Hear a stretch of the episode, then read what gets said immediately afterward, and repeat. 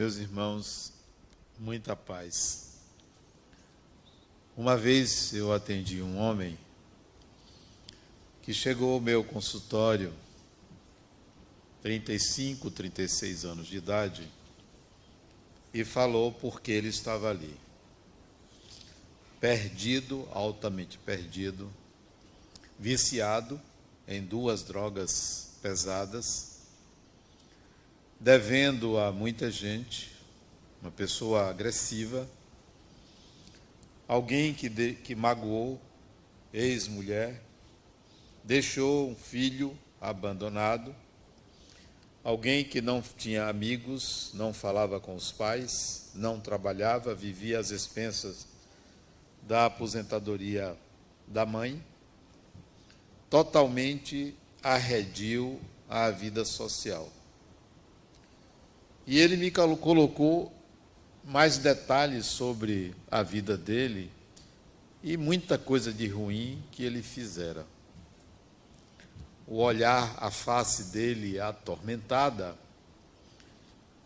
é, cheio de marcas no corpo, não só tatuagens, mas marcas como se tivesse havido ferimentos. Né? Depois que ele terminou de falar, ele falou mais ou menos por uns 30 minutos, e aí eu perguntei a ele assim: Quem é você? Ele disse: Mas eu, eu lhe falei. Novamente eu perguntei: Quem é você? Ele disse: Você não entendeu. Eu, eu já falei quem eu sou e por que eu estou aqui. Disse, você não me disse quem você é. Me diga quem você é. Ele um pouco irritado. Mas eu já disse quem eu sou. Disse, não, você me disse o que você fez. Eu quero saber quem é você. Não quem você, o que você fez. Quem é? E ele olhou assim para mim, sem entender direito, mas ao mesmo tempo surpreso com a pergunta, e disse: Eu penso que o, o que eu lhe disse responde ao que você perguntou? Eu disse: não responde. Muito do que nós fazemos não somos nós, somos pressionados a fazer, somos como que impulsionados a fazer. Às vezes queremos mostrar quem somos e não conseguimos mostrar quem somos, porque somos impulsivos, somos reativos então eu quero saber quem é você, sem tudo isso que te aconteceu. Ele entendeu um pouco e disse assim: Eu não sei. Aí eu disse assim: Eu vou, eu vou refazer a pergunta para você, talvez você entenda o que, que eu quero que você perceba. Que espírito você é. Ele disse: Ah, eu entendi. Eu sou uma pessoa má, eu sou uma pessoa. Eu digo: Pode parar. Eu não lhe pedi para você se julgar, nem eu estou aqui para lhe julgar. Eu quero saber se você sabe que espírito você é. E a maioria de nós, como ele, não sabe o espírito que é.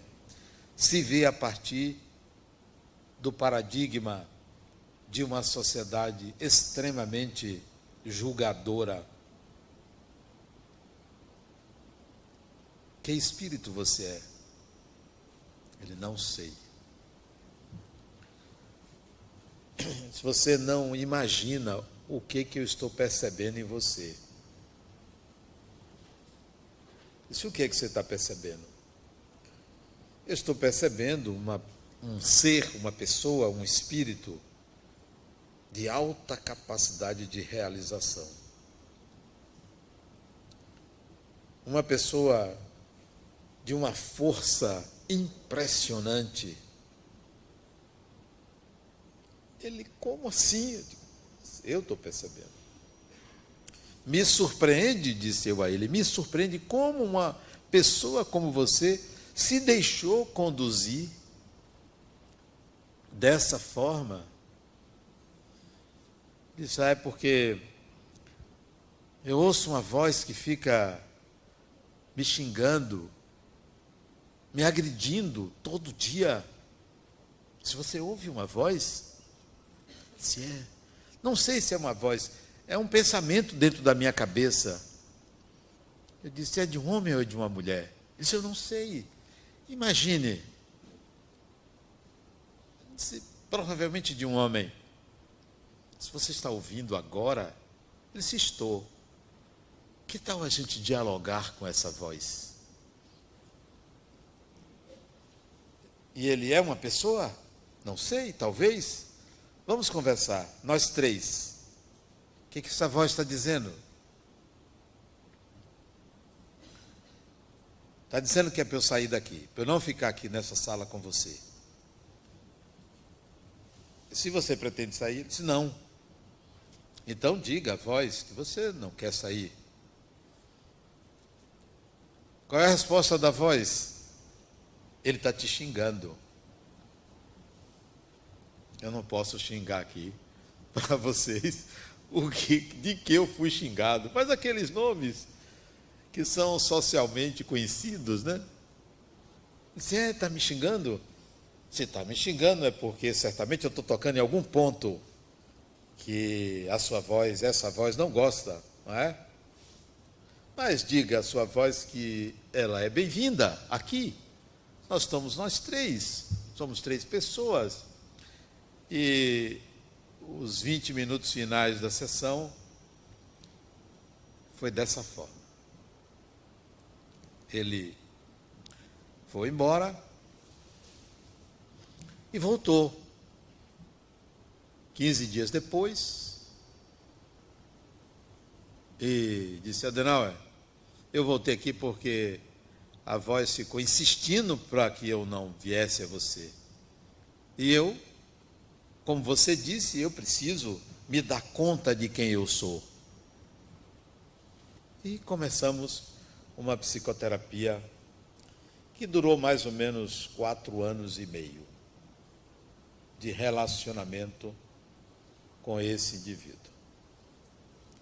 Que pessoa admirável, que espírito admirável, perdido porque estava brigando consigo mesmo, brigando por não conseguir se reconhecer espírito. Quando a gente não se reconhece espírito, a gente briga com Deus e o mundo, numa perda de tempo inimaginável.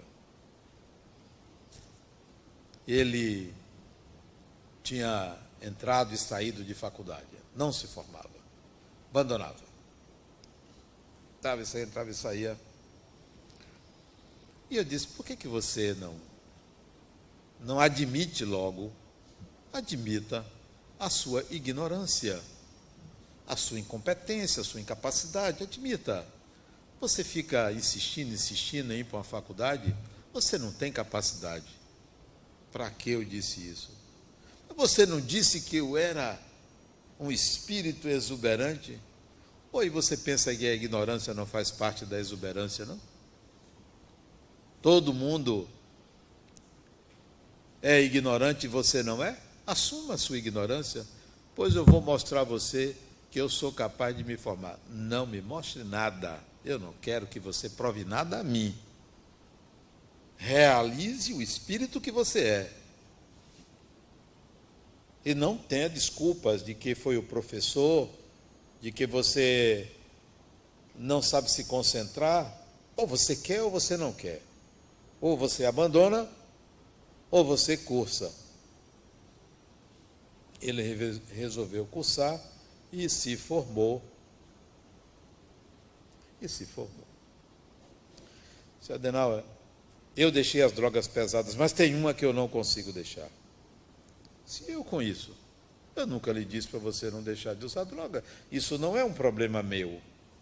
Você é espírito, isso é um problema seu. Você sabe o que você quer para você. Não sou eu que vou dizer, não use ou use.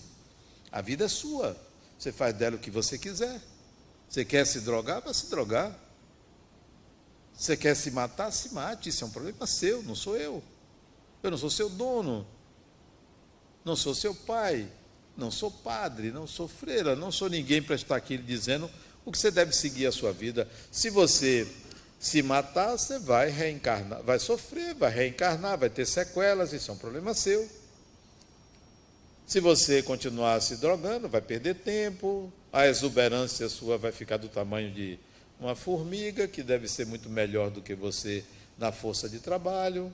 Problema seu. Você acha que eu quero que você deixe ou mude? Não, eu estou aqui para mostrar a você o que é ser um espelho. Eu estou mostrando num espelho quem é você.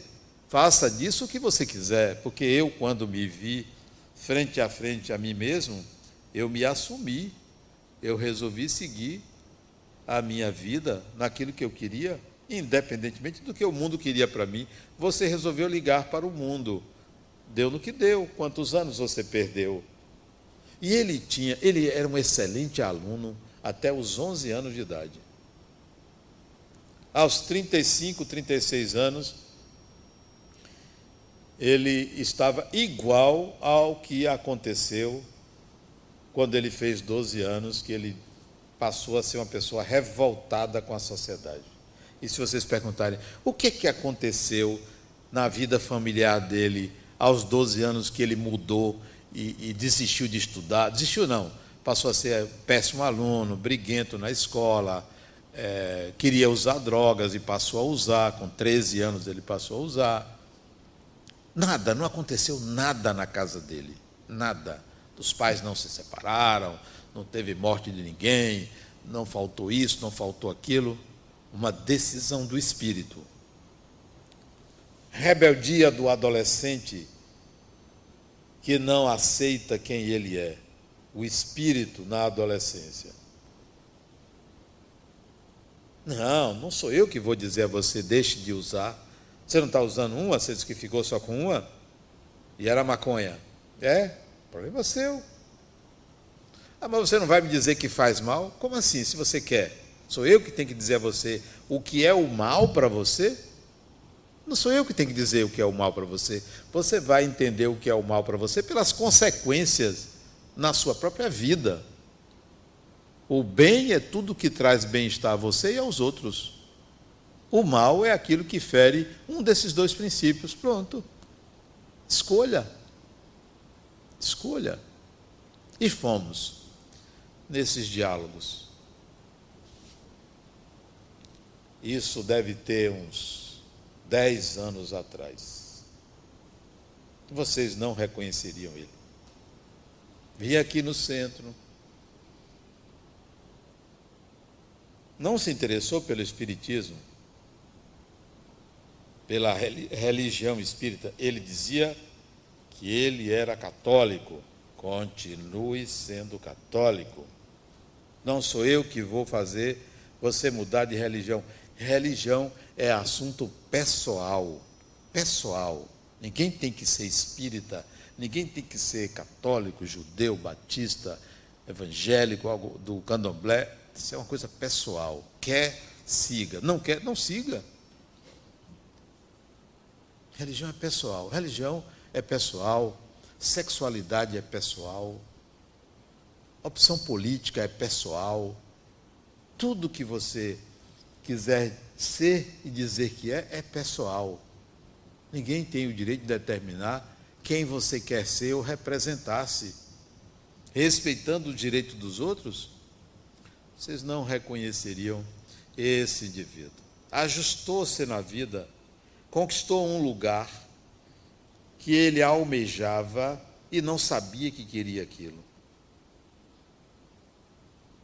Essa é a, a visão de ser espírito, não é de ser espírita. Quando eu atendo uma pessoa, eu atendo um espírito. É um espírito. A psicoterapia é a psicoterapia do espírito. Você quer? Vamos juntos. Você não quer? Não tem problema. É escolha sua. Não está errado não está errado. Você ser quem você é não está errado. Agora, assuma quem você é. Seja fiel a você. Significa seja coerente consigo mesmo. Coerente.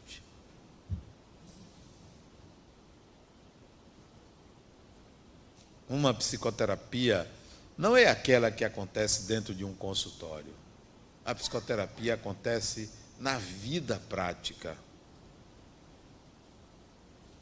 Às vezes ele chegava para mim e dizia: Adenal, eu venho para cá às vezes com vergonha de você. Eu tenho vergonha de dizer algumas coisas que eu faço. A mim, eu não vou lhe cobrar nada. A única coisa que eu quero para você é o que eu quis para mim, que foi me perceber espírito. Se percebe espírito. Aí você não precisa de mim, você vai andar sozinho. Agora, se você fez isso, fez aquilo, teve uma recaída, problema seu que você teve uma recaída. O que é que tem ter uma recaída? Levante. Ah, mas eu caí pela terceira vez, cai a quarta, a quinta. Mas levante. Seja você. A percepção de ser espírito é a pior coisa que existe. Porque dali você não vai para buraco nenhum. Você já foi no fundo do poço. Porque você vai ter que admitir assim: agora é comigo. Não é com Deus, não é com o diabo, não é com meu chefe, não é com o governo, não é com meu esposo, minha mulher, não é com meu pai, não é, é comigo. Tudo é comigo. É a pior coisa que você podia pensar. Agora, é a melhor libertação do espírito, porque você se torna senhor do seu destino. Não posso culpar mais ninguém. Não há o que culpar. Ele culpava a voz. Você é? É seu amigo. Você está aí com você, meu amigo? É seu amigo. Semelhante atrai semelhante. Semelhante atrai semelhante. Não há por que pensar diferente. Ah, é um obsessor. É igualzinho a você. Ah, mas ele só quer me prejudicar. Farinha do mesmo saco, você e ele. Mas nós temos a cultura de achar que é um mal. É você. Reconheça-se como os cenários que a vida lhe oferece. Isso é você. Todos os cenários que a vida lhe oferece, eles são tecidos pela sua natureza interior. Então, a voz foi, é, foi desaparecendo a voz. Sabe por quê? Foi desaparecendo? Porque você integrou a consciência de que não é alguém lhe prejudicando, é você, faz parte de você, é inerente a você. Ainda disse para ele: Você sabe quantas vozes eu ouço? Dezenas. Mas eu já me acostumei. Já me acostumei, faz parte de mim. São vozes da vida. Vozes importantes para a nossa vida. Nós não naturalizamos a mediunidade, por isso que a gente estranha. Aprendemos que é o mal aprendemos a nos olhar como pessoas más. Pessoas más. Nós somos seres humanos em processo de aprendizado, estamos na infância espiritual. O que, que tem o outro ser uma pessoa ruim? Deixa o outro ser ruim. Deixa o outro errar. Ah, mas se for contra você, vamos analisar. O que é contra mim me pertence não é diferente de mim mesmo. A percepção de ser espírito lhe dá uma visão ampla da vida e do outro. Todo ser humano é um espírito. E o mais interessante é que as pessoas não se percebem espíritos. Fica querendo saber se espírito existe. Será que tem? Será que não tem? Não importa, meu amigo, se você acredita ou não acredita. Importa você se perceber espírito. Você vai conviver com as pessoas olhando assim: quem será esse espírito? Quem será? Quem se trata? Tem um exemplo na família fantástico, fantástico. Minha irmã pegou uma criança num orfanato há 30 e poucos anos atrás. Negrinho, doente. Hoje, uma pessoa fantástica e maravilhosa. Até vai ser pai agora. Mora na Alemanha. Fantástico, trabalhador fantástico como pessoa, como ser humano, de reverenciar. Não é porque é meu sobrinho, não, reverenciar. A gente não sabe quem é aquela pessoa. Julga os outros por um recorte de uma atitude. Como assim? Só porque o outro fez aquilo, eu vou julgar a pessoa por um ato? a pessoa por um personagem de uma encarnação é pouco.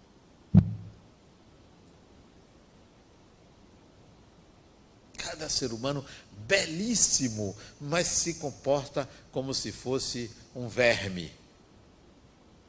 Como se não valesse nada. Lamentavelmente, se vê pelo olhar coletivo. Se vê pelo olhar coletivo. Não se percebe. Quando eu escrevi esse livro, aliás, eu comecei a escrever esse livro há uns 10 anos atrás e não conseguia terminar. Psicoterapia e mediunidade. Não conseguia terminar. Os casos de pacientes que chegavam ao meu consultório com conflitos mediúnicos, vários casos. Não conseguiam resolver temiam as vozes, temiam as manifestações, fazia tratamentos espirituais, não conseguia resolver. É, cá, vamos, vamos conversar. Eu tratava cada caso como um caso particular e resolvi escrever um livro sobre isso. Mas era tanta coisa para escrever que eu abandonava abandonava, abandonava, até que eu atendi uma pessoa que foi paciente de minha filha, que viajou para fazer o doutorado dela e disse: Meu pai, eu vou encaminhar Fulana para você. Quer dizer, em vez do pai encaminhar para a filha, a filha que encaminhou para o pai. Quando eu atendi, aquela criatura disse: que exuberância de espírito. E ela não se vê. Pensa que o problema dela é uma obsessão espiritual. O problema dela é não acreditar nem perceber o espírito que ela é. E aí escrevia mais um pouquinho, escrevia mais um pouquinho. Mais de dez anos escrevendo. Até que eu disse, poxa, vai ter que sair e saiu este ano, em março. Esse livro foi lançado, Psicoterapia e Mediunidade, buscando um olhar espiritual sobre o outro. Um olhar espiritual sobre o outro. O outro é espírito. Quem é? A minha pergunta é: quem é você? Aí a pessoa diz: Eu me chamo falando de tal, moro em tal lugar, sou isso, sou aquilo. Não, isso eu não quero saber. Isso é um recorte de você. Eu quero saber espírito. O que, que você vem fazendo aí ao longo dessas encarnações? Nas dez últimas encarnações, você andou por onde? Procurando o quê? Onde é que você estava quando a Bastilha caiu em. Quando foi? 1789, não sei, nem me lembro quando foi julho, foi agora 14, é hoje, né? Hoje ou foi ontem?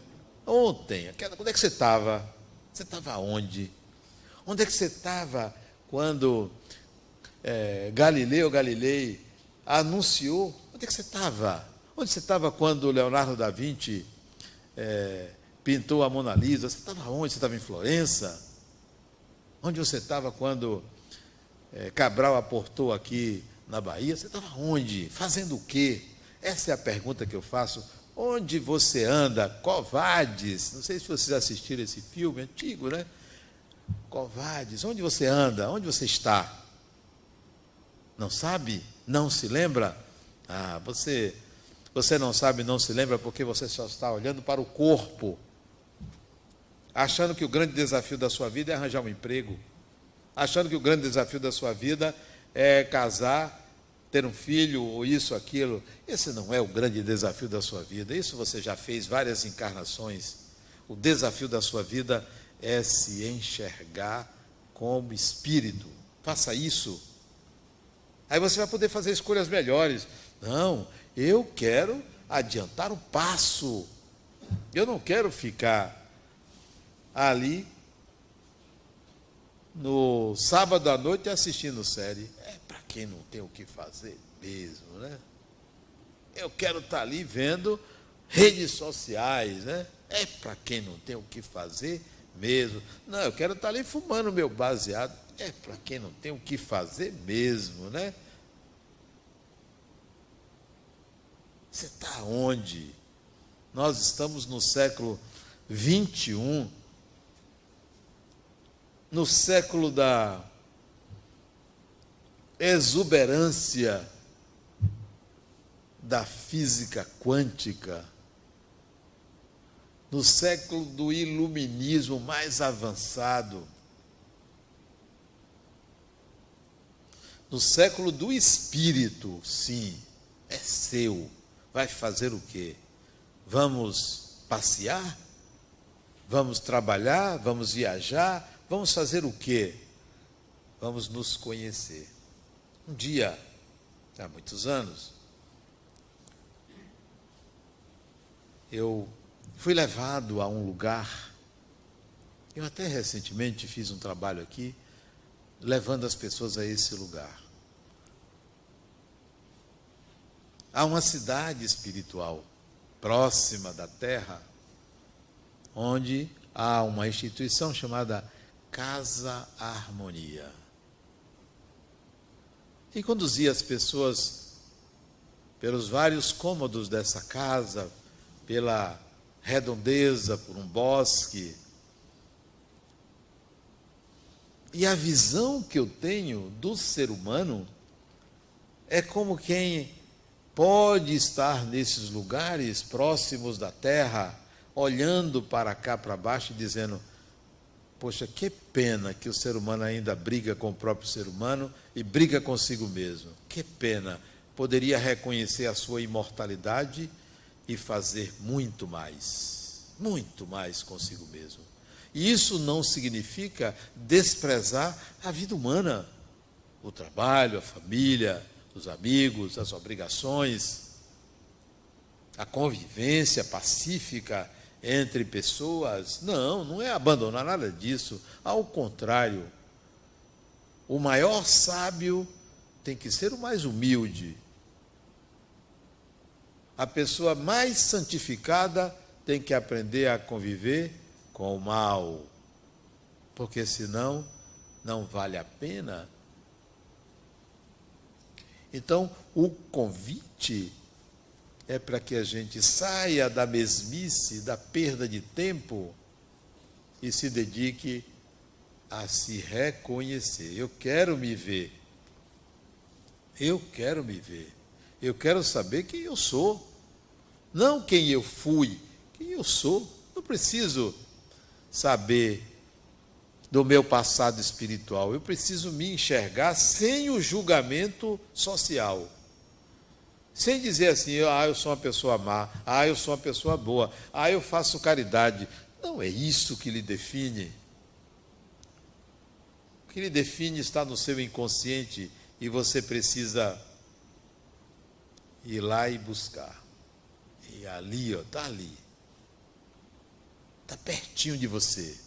Não se julgue. Não se julgue. Você não é uma pessoa boa, nem é uma pessoa má. Você é uma pessoa boa e você é uma pessoa má. Acabou. Agora vamos ver quem é você, sem o sim nem o não. Do que sou capaz, somos espíritos. Nunca desdém de uma pessoa, nunca ironize uma pessoa, nunca minimize o valor de um ser humano. São espíritos. Não importa a cor da pele, não importa o gênero, não importa a opção política, não importa. Não julgue uma pessoa pela aparência, nem pela fala, nem pelo que diz. Você pode me dizer um monte de coisas. Eu estou querendo saber o que, que você não sabe que você é. Isso é que me interessa. Você não sabe o que você é. Isso é que é importante. E quando você descobrir, você vai dizer: Poxa, Quanto tempo eu perdi achando que eu era uma coisa e eu sou outra. Mas ainda, o espírito que você é, ninguém é igual a você. Ninguém. Nós somos todos diferentes. Não somos iguais. Temos direitos e deveres iguais, mas não somos iguais. Nos ensinaram que somos iguais. Não somos iguais. Não somos. O espírito que você é é muito maior do que o personagem que você apresenta. Muito maior. Mas você está ali, cheio de medos, medos, cheio de ansiedade.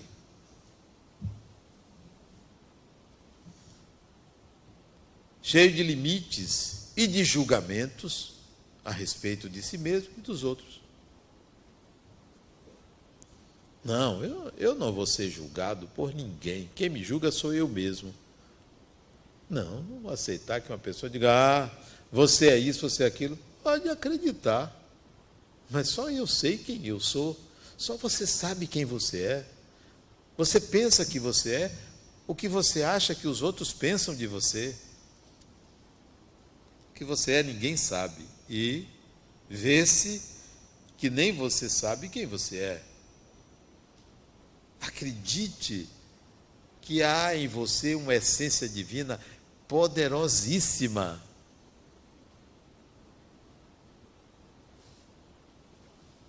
Ah, Adenai, porque não é você que sofre? Ainda bem, então é você. Tenho pena de você, não? Quer que eu tenho pena de você? Não tenho pena, não.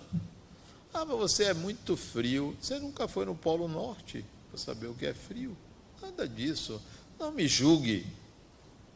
Não me julgue pelo seu paradigma barato de uma norma coletiva que inferioriza o ser humano. Uma norma coletiva que inferioriza o ser humano. O ser humano é a mais alta é, é, a mais alta produção divina é o ser humano. Ou você acha que é uma formiga, ou uma lagarta, ou uma árvore, ou um cachorro, ou um boi? É o ser humano. É a, a relíquia de Deus por pior que seja o ser humano. Quanto tempo perdemos acreditando que deveríamos cumprir algumas regras religiosas para ter um lugar depois da morte? Eu não quero. Eu quero ir para onde eu quiser. Eu não quero que alguém me diga, faça isso, que você vai alcançar aquilo. É pobreza pensar assim. É igual alguém lhe dar a comida para comer. E depois? Você vai esperar que alguém lhe dê outra comida ou você vai ter que aprender a trabalhar para ter a comida que comer?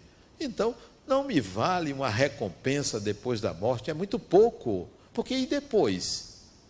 Acontece o quê? Criamos um sistema barato de evolução baseado na salvação.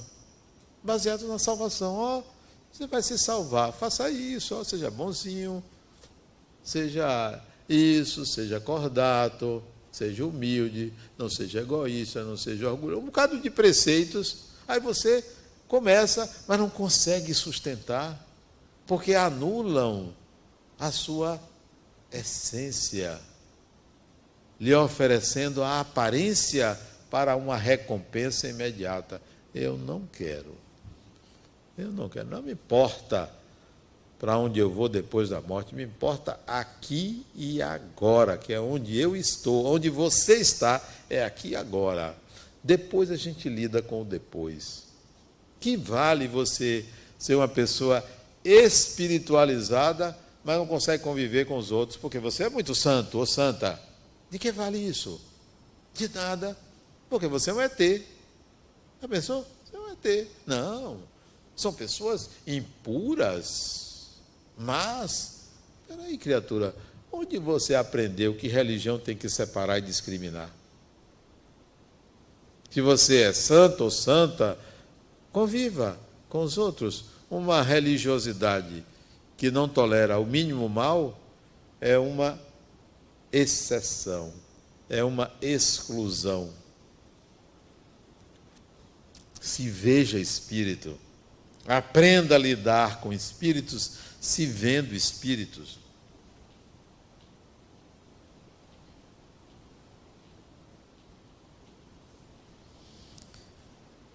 Eu tenho é, duas netas que moram em São Paulo. Duas netas. Lindas, parecem com a avô. Duas netas, lindas. Parece com a avó quando estão chorando, mas quando estão sorrindo, parece comigo. E eu vejo na, no olhar, na forma como se mostram, eu vejo o espírito que está ali, não só nas minhas netas, mas em várias crianças, e vejo no adulto o medo. Que pena! Expulsou a criança e colocou o medo. Expulsou a criança interior e passou a viver de limites desculpe, de limites, cheios de, de regras. A vida não tem regras. Nós é que criamos as regras para estabelecer um limite para a nossa liberdade. Aprenda a ser livre, sem agredir a ninguém. Aprenda a ser livre, sem tirar o direito de ninguém. Não queira nada de ninguém que o outro não tenha para lhe dar.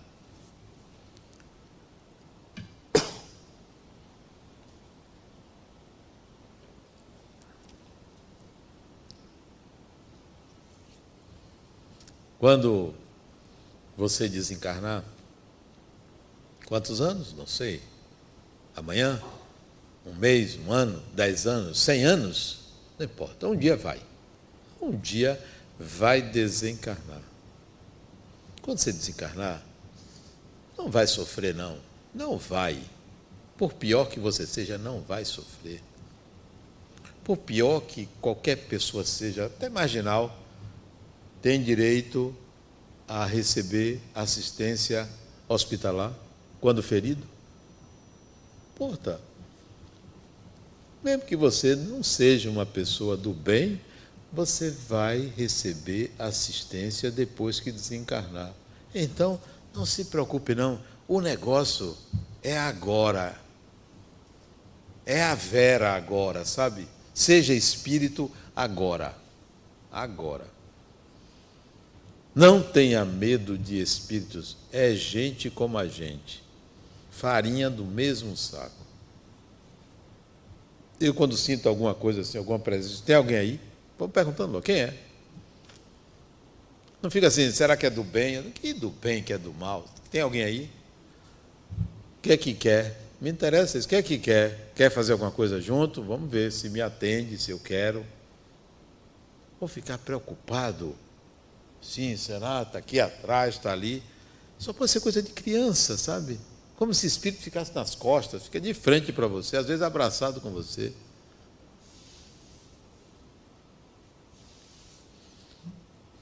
A mediunidade é um, uma faculdade natural. Todo ser humano é factível de ser influenciado por espíritos.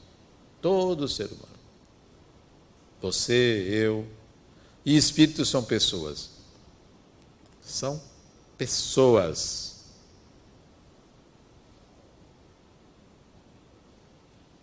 Quando minha netinha a que mora em São Paulo, a mais nova, fez uma cirurgia aos 10 dias de nascida, porque nasceu com a doença rara e grave. Coloquei ela no meu peito e disse: O que, é que você quer? O que, é que você quer? Você não precisa sofrer. Não precisa. Que você quer nessa encarnação? Conte comigo. O que você precisar, conte comigo. Tenha pena de você, não. Não tem. Isso era. Acho que ela tinha o quê? Acho que uns 15 dias de nascido, depois da cirurgia. Vamos juntos, vamos caminhar nessa encarnação juntos. Vamos viver a vida como ela acontece, porque passa rápido, no instante passa. A encarnação é tão rápido que a gente não se dá conta. Já foi. Eu tenho 66 anos, outro dia eu tinha 17 anos de idade, morava lá em São Paulo. Como passou rápido. Mas foi gostoso viver esses 60 anos, os 50 anos, né? Foi gostoso viver. É sempre gostoso viver. Não tem vida ruim. Nós aqui consideramos os desafios como coisas ruins, doenças como coisas ruins. São todos convites do divino para que a gente cresça. Tudo é convite de Deus. Quando acontecer uma coisa que você acha que é ruim, pergunte assim: o que você quer comigo? O que você está querendo que eu aprenda com isso? Vamos aprender. Vamos aprender. Temos que aprender. Temos que aprender.